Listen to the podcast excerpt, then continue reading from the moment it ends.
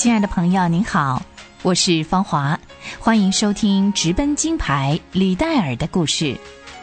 上回我和您分享到，李德修牧师为了两个儿子劳勃和戴尔的教育，在故乡苏格兰做了长期性的安排。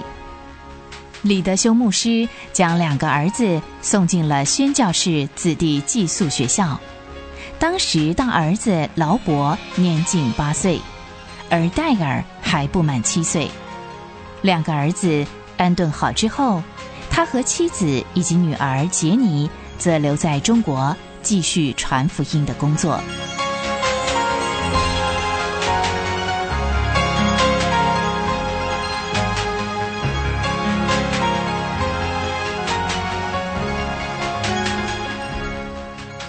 哎，哎呀，玛丽，你你怎么了？不知道哎，我的胃好痛哦。哎，嗯，按照这个症状看，我怀疑是胆结石。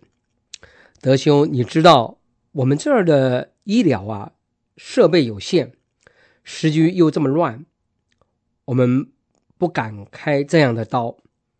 你得带着玛丽尽速的回到英国开刀。好，我这就去安排。一九一三年十二月十八日，李德修牧师带着妻子玛丽、女儿杰尼和新生的儿子恩尼，从青岛坐上了爱丽丝王妃号轮船，航行回到英国。玛丽的手术进行的很顺利，玛丽很快的就从病痛当中恢复了健康。哎，玛丽，你慢慢走啊。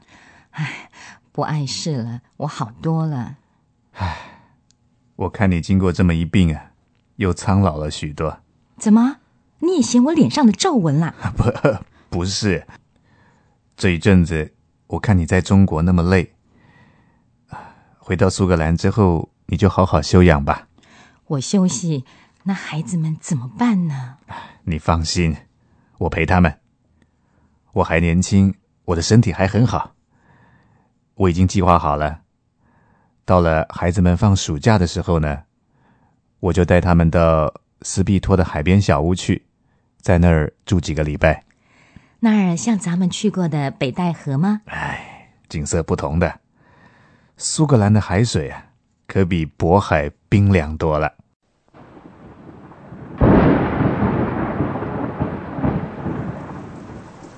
艾尔生书院每年一度的运动会。都会在四月举行。这一天，在阵雨湿透的运动场上举行了一年一度艾尔生书院的运动会。人手就位，预备。李戴尔在十三岁以下的低年级组赢得了跳远、跳高和一百码赛跑的冠军。而哥哥李劳勃在高年级组得到了跳远第一名，以及两百二十码赛跑第三名。来领奖吧，李戴尔，你表现的很好。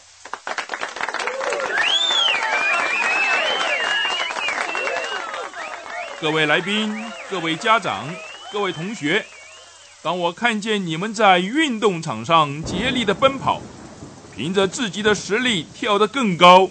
跳得更远，挑战自己的极限的时候，我为你们喝彩。当我思想一个运动员和基督徒之间有没有某种神圣的关联，他们可以连接在一起的时候，我发现这种神圣的关联是存在的。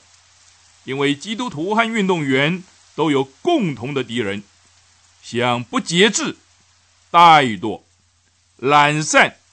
游手好闲、不健康的心态，以及我们生活中所有的违逆自然及不道德的因素，这些是一个基督徒要避免的，也是一个运动员要逃避的。使徒保罗说：“凡教力真胜的，诸事都有节制。”我相信，使你们成为一个好基督徒的原因，也将使你们成为一位杰出的运动员。而这个关键就在你的心里。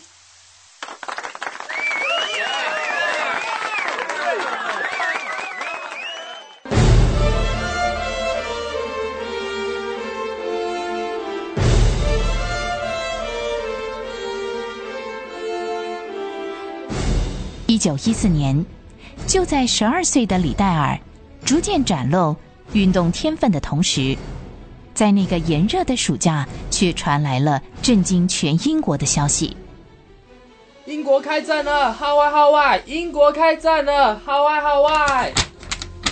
什么？德国入侵比利时？英国正式对德宣战，开战了！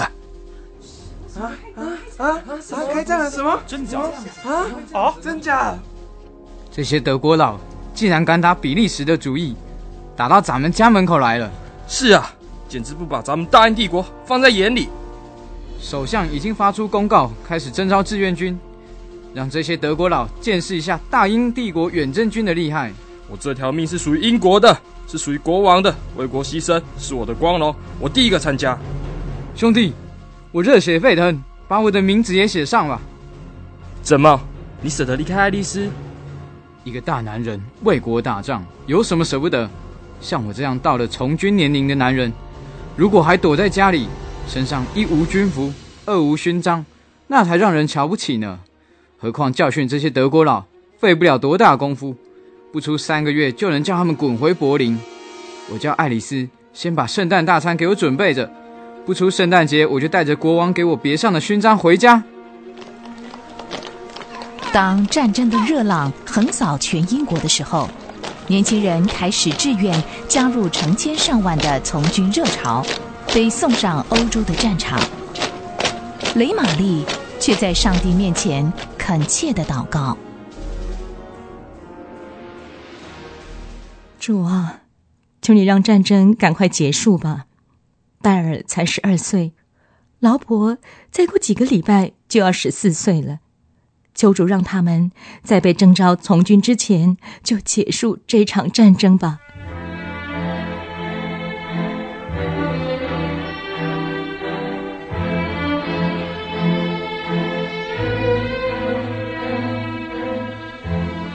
一九一五年三月十三日，又是李德修牧师全家分离的时刻。李德修、玛丽以及杰尼和恩妮又要回到中国。杰尼，这个戒指送给你，这个娃娃呢，也送给你。恩妮，你要乖乖听话哦。老伯。你现在长得比妈妈还高了，下次再回来看你的时候，你已经是个大人了。还有，戴尔，下次妈回来的时候，你已经上大学了。好，劳勃戴尔，主保守你们。来，我们一起握着手来祷告。